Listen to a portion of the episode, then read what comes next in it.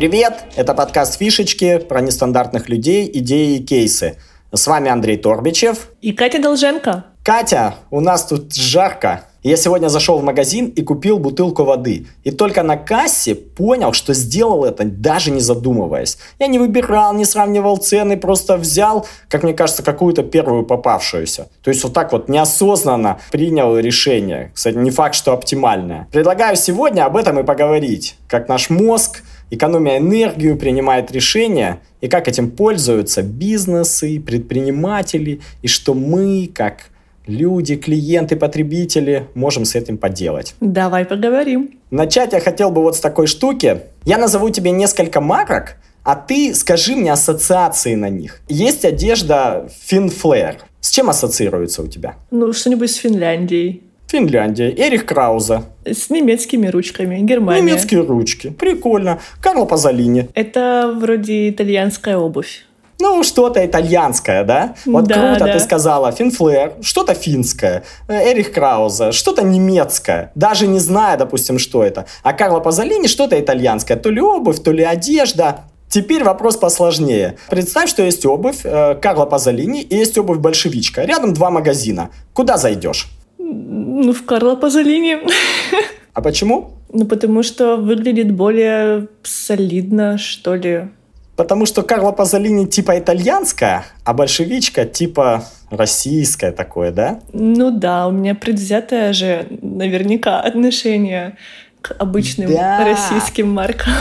Прикольно, что Фин Флэр, Эрих Крауза, Карла Пазолини и большевичка все это производится на заводах в Китае. На заводах что? в Китае. Да! Ну подожди, Китай бывает разный. Китай, конечно, Китай бывает разный. Но здесь смотри, какая штука. Э, как говорят, как корабль назовешь, так он и поплывет. И здесь ты говоришь, если я вижу Карло Пазолини большевичка, я, конечно, зайду в Карло Пазолини, ну, потому что это что-то солидное, итальянское там ассоциируется. И это первое искажение мозга, да, там когнитивное искажение, о котором я хотел сегодня с тобой поговорить. Называется оно эффект ореола. И смысл его в том, что позитивное впечатление в одной области мы переносим на отношение в другой. Допустим, ты говоришь, я знаю, что итальянская обувь хорошая. У меня есть такое отношение, хорошее к итальянской обуви. И если я вижу Карло Пазолини, я не знаю его еще, но я на него переношу отношение ко всей итальянской обуви. Я предполагаю, что оно тоже хорошее. Я слышу там Эрих Крауза, мне кажется, это немецкая, а немецкая это качественная. У меня вот такое отношение к немецкому. И я переношу это тоже сюда. Есть такая же штука? Да, Точно. И, по-моему, такое есть даже и с людьми. Меня это натолкнуло на мысль, что вот есть тот же, допустим, Павел Воля,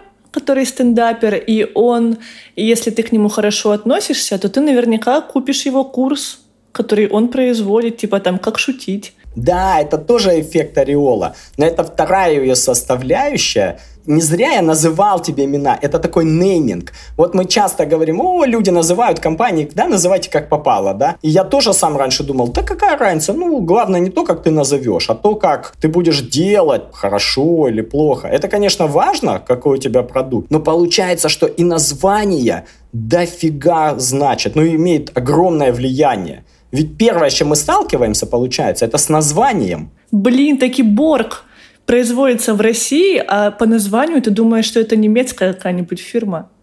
Точно, и они же и рекламируют себя Борг, немецкое качество, хотя производится, да, в России. То есть они, зная об этом искажении, называют специально, чтобы у тебя включился вот этот вот эффект ореола. Я знаю, что был такой эксперимент в Америке проводили с сочинениями. Там ученики написали небольшие сочинения на какую-то тему. Там много учеников. И эти сочинения взяли, подписали разными именами. Часть сочинений подписали такими общеизвестными именами, типа там Джордж, Джон, Сильвия, да. А вторую часть подписали, ну, такими неприятными привычными именами, там, Абдурахман, допустим, там, Иван и какие-то еще. И заметили, что ученики с привычными именами получали более высокие оценки. Отсюда сделали вывод, что имя влияет на отношения. Если имя благозвучное, да, там, мне оно привычно, то учитель ставил ему более высокую оценку. А если имя непривычное, какое-то там зарубежное, какое-нибудь арабское, не знаю, какое-нибудь еще,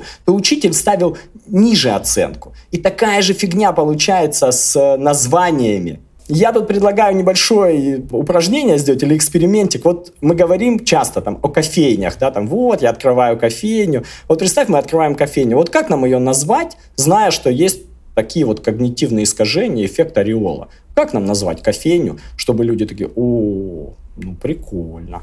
О, так, не знаю, но всем нравится вкусный кофе. Мне нравится эфиопский. Да, эфиопский язык я не знаю. Блин, а, итальянский же еще есть. Что-то по-итальянски можно назвать, но... Слушай, ну круто, в крутом направлении, как бы ты думаешь. Получается, мы должны понять, а к чему люди в этой области относятся с пиететом, да, такие прям, о, это круто. Бразильский кофе крутой? Вот я не знаток кофе, а ты, я знаю, знаток. Ну, он Бразильский массовый. Крутой? Он массовый. Он массовый. Обычный, ну, массовые да. люди, то есть люди считают, что в массе своей, что бразильский не такие знатоки, как ты, а в массе. Люди считают, что бразильский кофе хороший. Считают они так или нет? Наверняка. О, турецкий точно считают хороший турецкий кофе. Нам нужно придумать какое-то, значит, наша кофейня должна э, с каким-то турецким названием. Какой-нибудь Стамбул.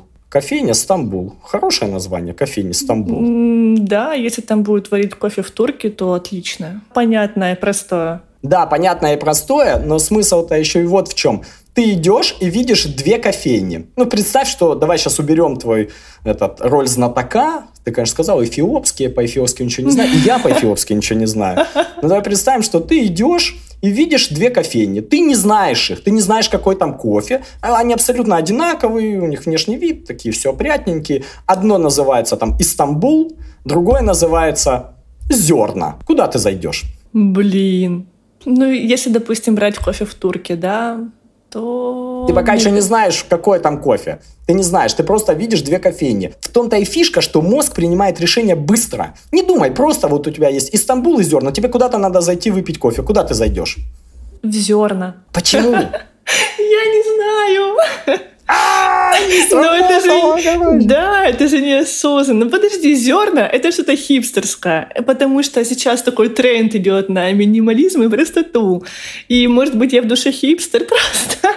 Минималист. Я сначала подумал, что этот эффект ореола не сработал. Я думаю, ну вот, короче, когнитивное искажение провалилось. А потом понял, что нет, он сработал, но по-другому. Ты, получается, на зерна перенесла хорошее отношение к хипстерским кофейням. Ты говоришь, кофе, минималистичные названия, это хипстеры. Хипстеры делают какие-нибудь прикольные кофе, у них там вообще там они мутят, крутят, это кофе прям делают эфиопское. Чем мне это турецкое кофе? Я такое хочу кофе для избранных. Круто! Вот как работает эффект ореола. Вот в одном из предыдущих выпусков мы обсуждали САПы. Прогулки на САПах, там по морю. Вот какое название мы могли бы придумать для компании, которая занимается прогулками на САПах? Раз аудитория, опять же, массовая, и просто люди приехали отдохнуть, значит, что-то не знаю. У меня там 30 вариантов было названия. Ну вот давай подумаем. Люди, которые приезжают отдыхать, они к чему-то хорошо относятся. Нам нужно понять, к чему они хорошо относятся, и это попробовать перетащить к себе, чтобы наш нейминг перетянул вот это вот отношение. Тогда сработает эффект ореола. Вот в САПах что должно быть важно? Впечатление, да? Что есть такого крутого, что знают ну, все, и от чего там офигенские впечатления? Ну, аттракционы. Офигенские впечатления все знают. А, или ты имеешь в виду страну? Или что? страну, или какое-то место, или какую-то компанию. Я не знаю, если бы это были прогулки бы для детей, то я бы подумал бы в сторону Диснея. То есть э, вот что-то, что ассоциировалось бы с, условно с Диснеем. И они бы тогда хорошее отношение к Диснею могли бы перенести там на тебя. У тебя могло бы там не быть ничего. Они же не знают, что у тебя там внутри. Но они сравнивают две компании. Одна называется там «Прогулка на сапах», а другая называется там «В поисках Немо». Я не знаю. А, там, или «В да. поисках Рио» или что-нибудь такое. И они такие, ой, ну смотри. То есть они отношения хорошие к тому, если они хорошо относятся, перенесут на тебя. Сработает эффект ореола. И при прочих равных они выберут тебя. Вот как ты выбрала Карла Пазолини, даже не задумываясь особо. Ты такая, ну, Карла Пазолини, потому что мне кажется, что это итальянское. Хотя китайское и там, и тут. Неприятно понимать, что мозг меня обманывает. а этим же пользуются. И ты сказала вот про Борг, который пользуется. Этим пользуются производители всякого шоколада, которые говорят там, с альпийским молоком. И ты такой, ну, с альпийским молоком? Такая у тебя ассоциация с Альпами, Швейцария. А в Швейцарии все надежно, фигни подмешивать туда не будут. Все, этот шоколад у тебя уже... То есть одно дополнение с альпийским молоком уже повышает продажи. Я раньше думал, зачем пишут без ГМО, без пальмового масла? Что это значит вообще?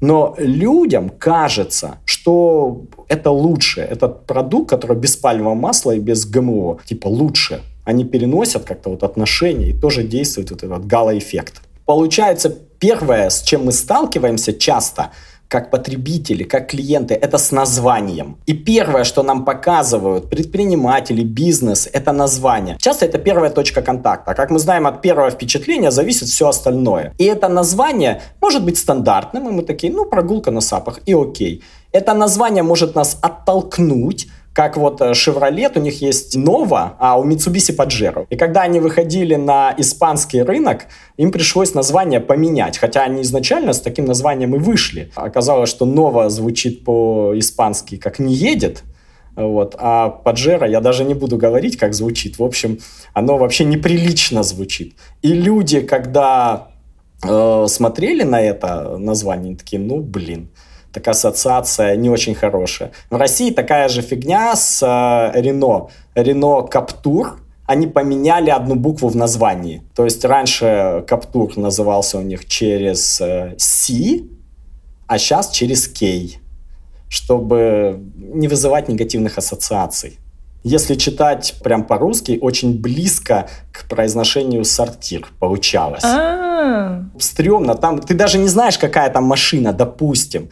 Но просто само название тебя отталкивает. Поэтому название это первое, с чем мы встречаемся, и оно может нам сработать в плюс, когда включается этот эффект ореола, типа Карло Пазолини. Они же и назвали специально, или Боско Ди Челленджи, да, там, шьют э, в Китае, но кажется всем, что, ну, итальянская марка. Карло Пазолини, Борг немецкая, Паджеро Mitsubishi или Chevrolet Nova или Renault Captur может сыграть в минус, а может, ну, просто там нейтрально. Ну, прогулки на сапах и прогулки на сапах. Поэтому название, мне кажется, это первая там точка, которой предприниматели могут на нас влиять немножко используя вот это вот искажение мозга.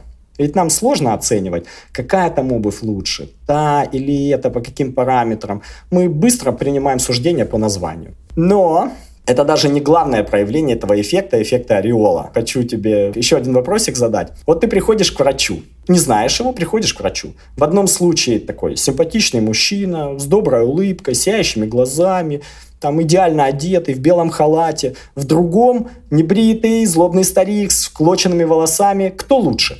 Вот быстро. Не раздумывая. Ну, в смысле лучше? Ну, приятнее тот, что добрый, симпатичный мужчина. Ну, наверное, он будет лучше. Подожди, не знаю. Не приятнее знаю. первый. Приятнее первый, конечно, но штука в том, что в большинстве случаев пациенты оценивают врача не по его профессиональным качествам, а по его внешности, манере общаться. Да ладно. Да, там его добродушно, да так и есть. Вот ты сейчас говоришь, там, меня не проведешь, да, там, у меня не так. Но так это и бывает. Мы знаем, что более там симпатичные дети получают в школе повыше оценки. Ведь есть же в классе там любимчики какие-то, да, Это учителей? точно есть. Да. Это точно есть. Работает эта штука? Работает. Симпатичные люди быстрее получают повышение. HR отдают предпочтение неосознанно более симпатичным кандидатам. Почему? Потому что они переносят одно их хорошее качество на все остальные. Они говорят, о, ты симпатичный, походу ты умный, добрый, щедрый, работоспособный, стрессоустойчивый и та-да-да-да-да-да по списку. Хотя это может быть совсем не так. Офигеть. А смотрите, еще один. Вот ты же замечала, наверное, ты приходишь в какой-нибудь супермаркет, и там стоят соусы в таких симпатичных бутылочках, изящных таких. И стоят они обычно, ну, там, сильно дороже, чем соусы в пластиковой там таре. Но тебе кажется, что эти соусы, ну, более качественные, более вкусные. Да. Есть Точно, вот да. это точно есть. Да, или ты когда покупаешь вино в изящной бутылке, в какой-нибудь особенной такой, и тебе кажется, что это вино должно быть очень вкусным. Ты еще его не попробовал, но ты такая, у, блин, ну раз бутылка типа такая, то походу и вино должно быть э, клевское. Есть Конечно, такое? мы же по этикетке выбираем вина. Вот, это второе э, проявление, наверное, самое главное вот это вот эффекта ореола. Мы переносим отношение либо к человеку на продукт, либо к упаковке на продукт. Раньше продавали, помнишь, коньяки, сейчас почему-то перестали, а может продают в каких-нибудь мечах или там Ой, клинках. Да, да, да, или, да. Я не знаю для кого, но кто-то, смотря на это, говорил, о, блин, ну раз вот так вот классно сделана упаковка, походу там коньяк тоже классный. Хотя в большинстве случаев коньяки там были просто зашквар. Просто зашквар. Ну Но или осознанно восприять... покупали для упаковки. Или осознанно для подарка, да. Походу, вот возьму, подарю. Сам я пить не буду, подарю. Ну, может быть. У меня один знакомый продает э, мед, и он продает мед в баночках, очень похожих на духи Шанель. 40 грамм э, меда в такой вот упаковке стоит 5 евро. Килограмм меда в, там, в обычной банке стеклянной тоже стоит 5 евро.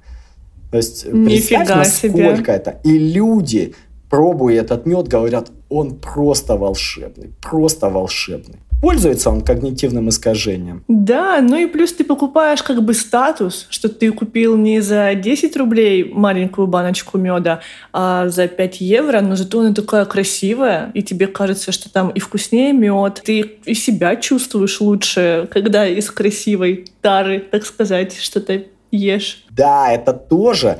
Но тут я хочу вернуться к тому, что эффект ореола, он все-таки при первом знакомстве возникает. Ты еще не попробовал мед, но ты видишь мед в стеклянной банке, там обычной стеклянной банке мед, и видишь мед в баночке, очень похожей на духи Шанель и ты смотришь, и ты неосознанно подразумеваешь или предполагаешь, что мед вот этой баночки вкуснее. И об этом Точно. знают производители. И давай сделаем еще одну какую-нибудь задачку там. Вот у нас есть эта наша кофейня, которая называется «Зерна» теперь. Как мы можем использовать этот эффект в упаковке или в персонале? Как мы можем повысить ценность, что ли, нашего продукта, нашего кофе, его вкус, не меняя ничего в рецептуре, а просто вот за счет этого эффекта, за счет того, что мы знаем с тобой, что отношения людей переносят на продукт, и отношения к упаковке тоже переносят на продукт. Ну, учитывая, что у нас хипстерская кафешка, и там все в минимализме, ну и какие у нас там тренды в дизайне с минимализмом, вот их и использовать. Темные цвета, темные — это всегда luxury,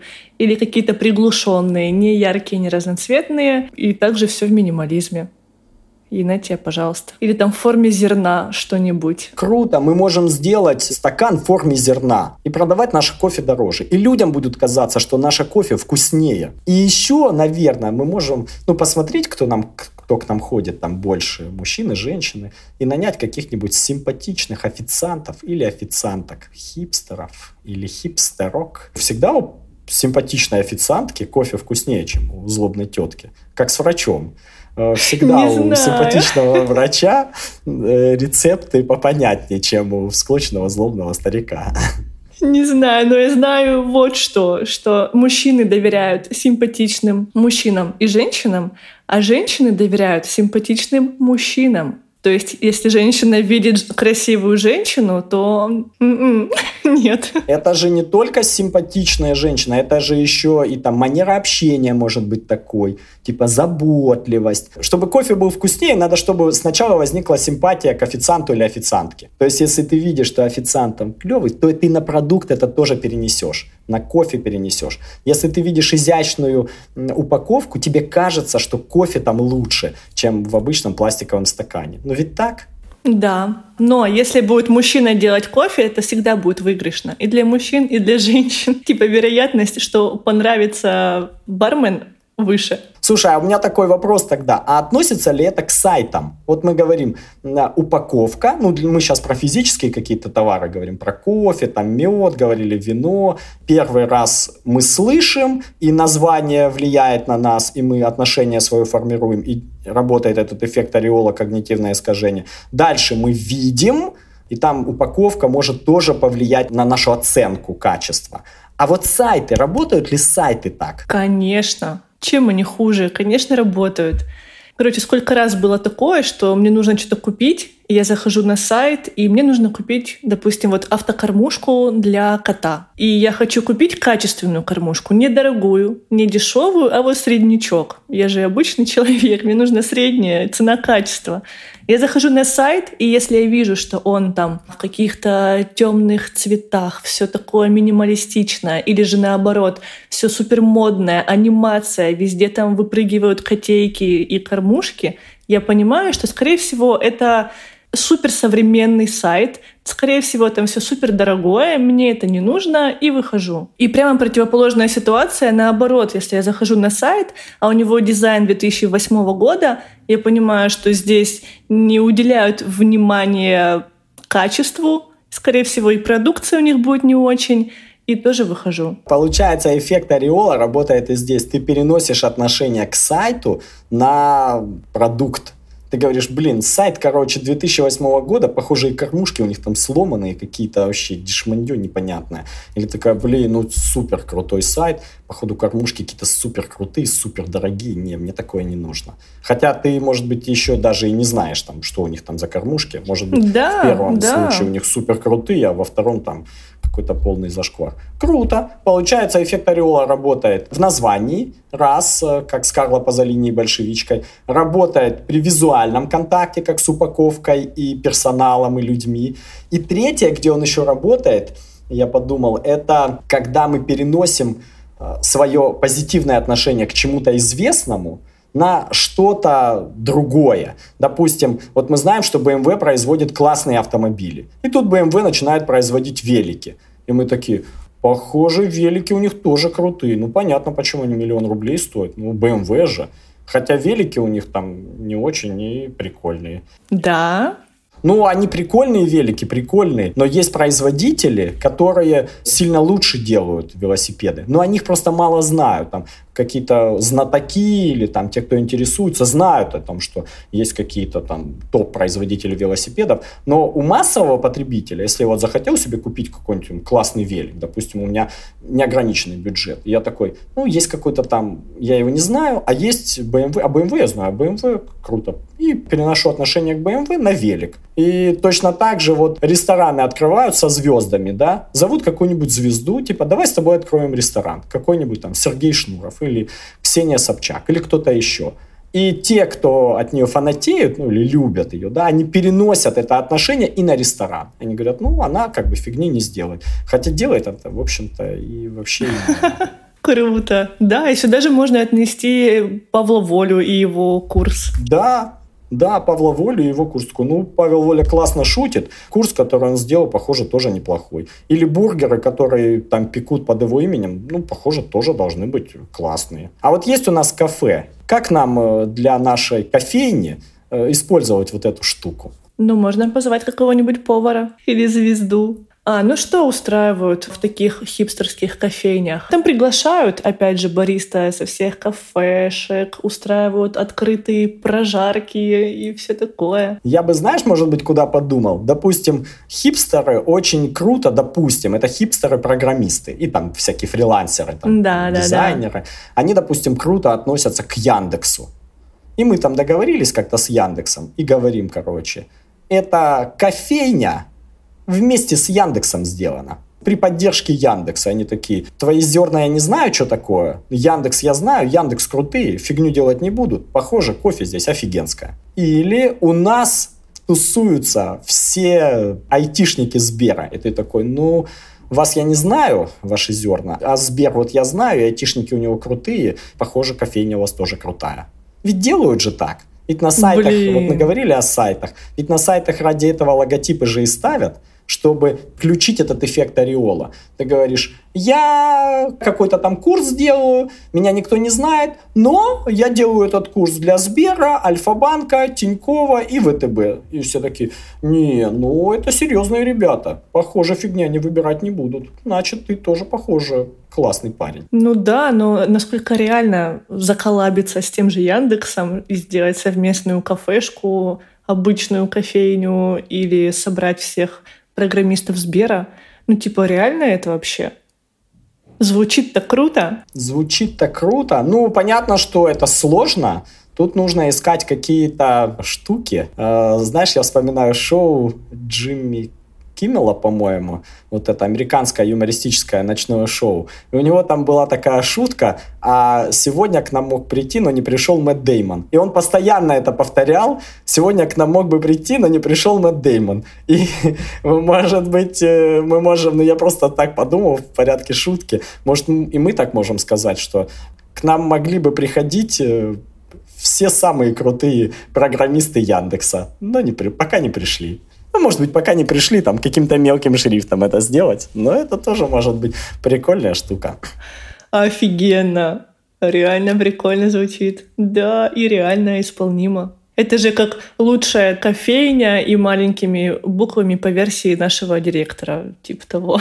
Ну, типа того, да, типа ну, того. Ну, только Тоже... про Яндекс круче даже когда рекомендация есть, вот мы говорили в каком-то выпуске про рекомендации, это же тоже отчасти эффект ореола. Если я тебе доверяю, я считаю тебя спецом, там, не знаю, в компьютерах, и ты мне говоришь, покупай вон тот ноутбук. Я хорошее отношение к тебе переношу и на ту марку тоже. Именно так э, и работает же influence э, реклама. Еще одно искажение, э, которое хотелось бы сегодня там затронуть или поговорить, тоже какую-то задачку хочу тебе задать. Представь, что есть у тебя возможность забрать миллион долларов прямо сейчас, прям сто процентов, без всяких экивоков. Или 5 миллионов долларов забрать, но сыграть в рулетку. Вероятность выигрыша 50 на 50. Что ты выберешь? Я выберу миллион сейчас. Почему? Потому что это стопудовый вариант. Да, потому что большинство людей выбирают именно этот вариант. Но если исходить из математической логики, да, то 5 миллионов с вероятностью 50% выгоднее. Но мы предпочитаем снижать риски. Ты говоришь, да. так, у меня есть риск 50% и вообще ничего не получить. Да, это не оптимальное решение. Оптимальное решение мне сыграть, я могу 5 миллионов выиграть, а могу там миллион. То есть среднее, там математическое ожидание это называется, 2,5 миллиона. В принципе, в среднем я рассчитываю на 2,5 миллиона, что в 2,5 раза больше, чем миллион. Но как человек имея свои эти когнитивные искажения, я говорю, нет, я хочу этот риск снизить до нуля. Я лучше сейчас возьму миллион, чем буду там играть, еще, может быть, не выиграю. И это не оптимальное решение. И зная вот об этом, наши предприниматели, не только наши, бизнесы, э, делают всякие там уловочки. Уловочки. Они знают, что наш мозг плохой вычислитель, и он всегда отдает предпочтение, почти всегда, минимальным риском. Ты идешь в магазин покупать черешню. И черешня в такой вот закрытой упаковке. Какой у тебя самый такой большой риск? Ну, твое опасение. Ну, если она в закрытой упаковке, то опасение, что там внутри могут оказаться там плохие ягодки. Вот, могут оказаться плохие ягодки. И если мы знаем об этом риске, как продавец, мы говорим тебе, слушай, не понравится черешня, без вопросов вернем тебе деньги. Круто? Круто. Мы возьмем цену, повысим на 20%. Офигеть. Так делает, допустим, Вкусвилл. Во Вкусвилле продукты там дороже, но у него есть классная штука, он знает об этом риске, он знает о когнитивном искажении, которое называется предпочтение нулевого риска. Люди отдают предпочтению тем там вариантам, где риск снижается до нуля, даже если этот вариант не оптимальный. Ты могла бы там как-то посчитать, что а если вот я сколько-то ягодок вижу, сколько-то не вижу, так, а если, ага, там э, сколько-то будет гнилых, все равно это будет, допустим, там выгоднее, да, там в другом месте купить. Но ты говоришь, нет, я не хочу считать, не хочу заморачиваться, мой мозг не хочет тратить энергию, если вы мне там гарантируете возврат без вопросов, я возьму. Даже не посмотрю, что там на 30% или там на 20% у вас подороже. Есть такая Офигеть. фигня? Да, таки сколько людей, увидев там плохие ягодки, не пойдут возвращать. Большинство, да, конечно, да. сумасшедшие там крейзи есть, они пойдут, но вкус вилла в плюсе. Да, и производители электроники так делают. Ты покупаешь там телефон, допустим, дорогой какой-нибудь, не знаю, там супер навороченный Samsung там за 300 тысяч рублей. Какое у тебя самое большое, большое опасение? Что сломается там, что-то пойдет не что так. Что сломается, что-то пойдет не так, сломается. И тебе говорят, слушай, возьми расширенную гарантию расширенная гарантия, вот э, там 5000 рублей, если уронишь, намочишь, что-то произойдет, мы тебе его поменяем. И да, часть блин, людей соглашаются да. на это, и почти никто этим не пользуется. Люди отдают предпочтение нулевому риску, даже если этот телефон в другом месте будет дешевле, там, на 10 тысяч рублей, на 15 тысяч рублей, ты скажешь, блин, но вот здесь они прям меня успокаивают, они меня успокаивают, и я отдам предпочтение здесь.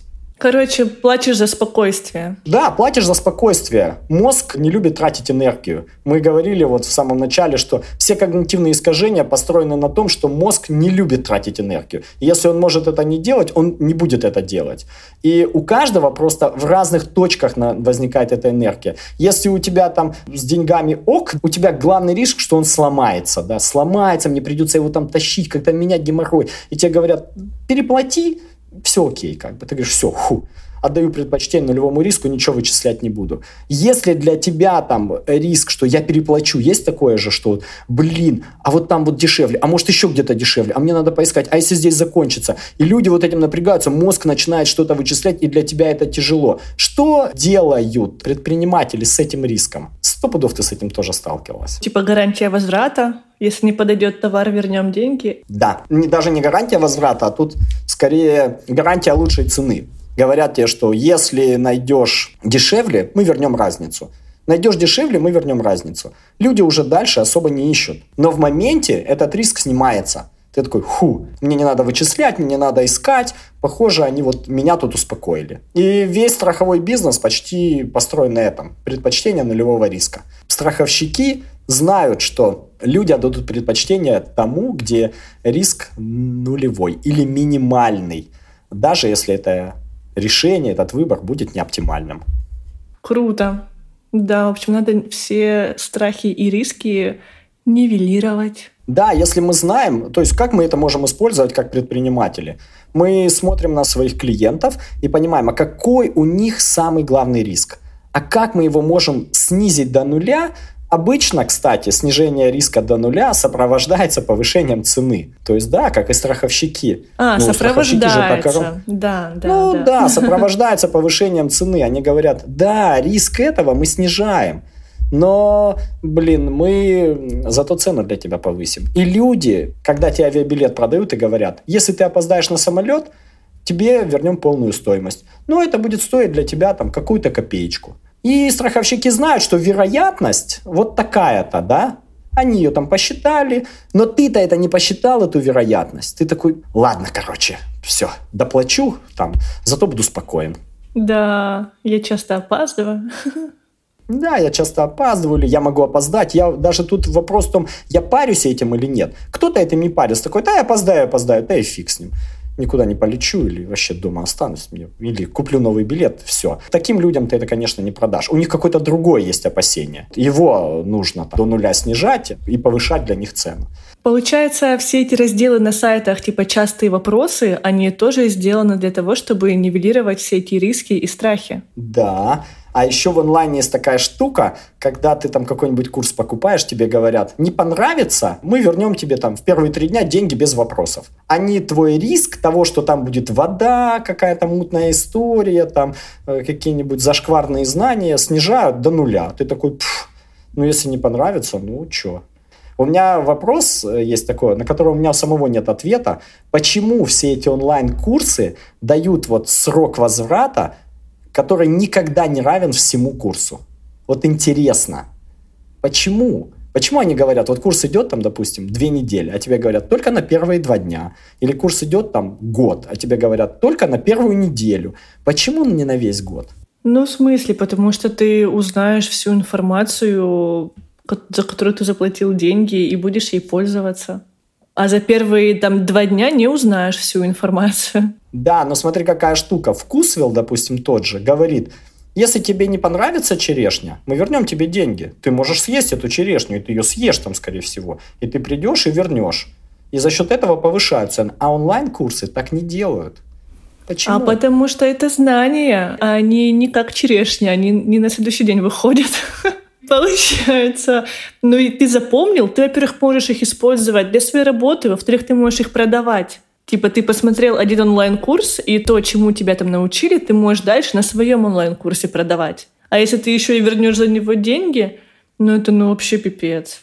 Ну в смысле продавай. Ну, я знаю такие примеры во Вкусвилле, когда люди покупают, какой-то процент есть таких, и Вкусвилл знает об этом, э, покупают горошек, съедают, все оставляют одну горошинку, приносят и говорят, не понравилось. им возвращают деньги без вопросов. Если провести аналогию с онлайн-курсами, то какая-то часть людей будет э, так делать, безусловно. Возвращать деньги, говорить, ой, нам не понравилось. Но зато другие будут больше покупать вопрос расчета, почему так не делают онлайн-курсы. Э, да, у тебя сейчас покупают, допустим, 20 человек онлайн-курс, ты скажешь, не понравится курс, в любой момент можешь вернуть деньги, даже самый в последний день.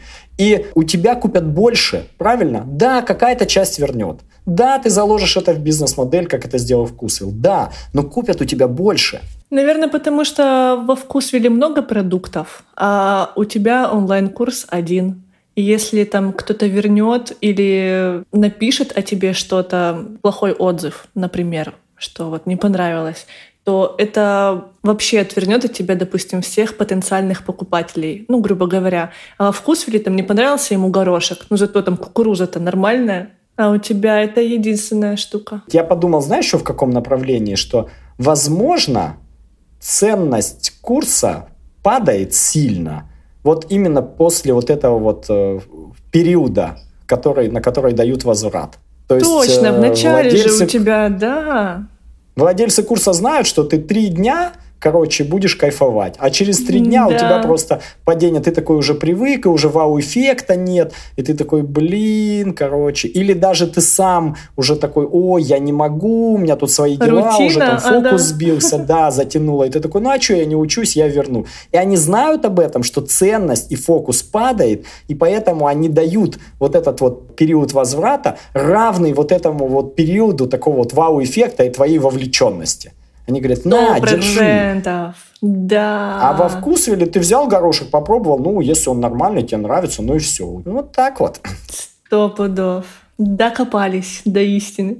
Наверное, это истина. Загадка. Загадка раска. Ну, интересное предположение, по крайней мере. Ну что, и в завершении. Если во время прослушивания этого выпуска вы подумали, что нет, я бы выбрал по-другому, или я бы так не поступил, но мне бы это не сработало, то могу вас обрадовать, это тоже когнитивное искажение, и называется оно наивный реализм. Это когда мы воспринимаем свое мнение как объективное, а если кто-то с нами не согласен, то он не образован, не владеет информацией или находится под влиянием когнитивных искажений. Вот такой прикол. Круто! И сюда же можно добавить еще одно когнитивное искажение – склонность к подтверждению своего мнения. Если мы мнение свое сформировали, то наш мозг действует избирательно. Он подбирает те факты, которые мнение подтверждают, вот ты говоришь, я бы так не поступил. И ты вспоминаешь из жизни факты, когда ты так типа не поступал. А факты, которые противоречат твоему мнению, мозг игнорирует. Да, ты их просто не помнишь. Здесь мы всегда будем на коне. Конечно, мы не такие. Мы не такие. Это когнитивные искажения действуют на них, а на нас, конечно же, нет. И здесь работает и наивный реализм, и склонность к подтверждению. Ну что, сегодня мы поговорили о том, как наш мозг, экономия энергию, принимает неоптимальные решения. И как этим пользуются бизнесы, э, как они на этом строят свои компании рекламные, стратегии продвижения. И что же нам с этим можно поделать? Что нам можно с этим поделать, Катя? Да ничего, жить и радоваться. И иногда думать, прежде чем принять импульсивное решение. И все.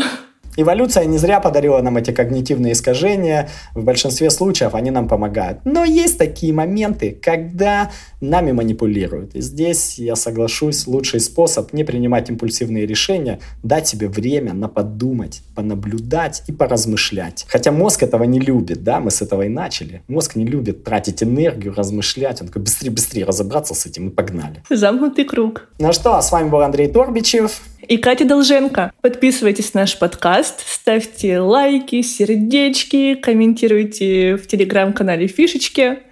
Всем фишечек! У! Уху! Та-да-да-да-да-да!